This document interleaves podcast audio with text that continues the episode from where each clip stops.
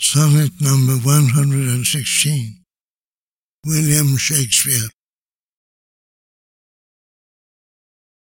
Let me not to the marriage of true minds admit impediment.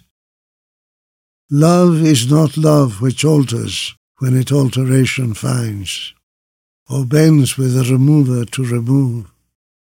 Oh no, it is an ever fixed mark that looks on tempest and is never shaken. It is the star to every wandering bark, whose worth unknown, although his height be taken.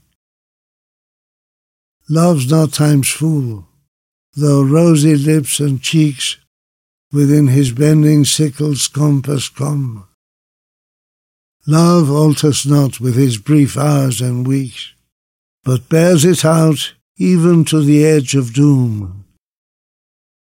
If this be error and upon me proved, I never writ, nor no man ever loved.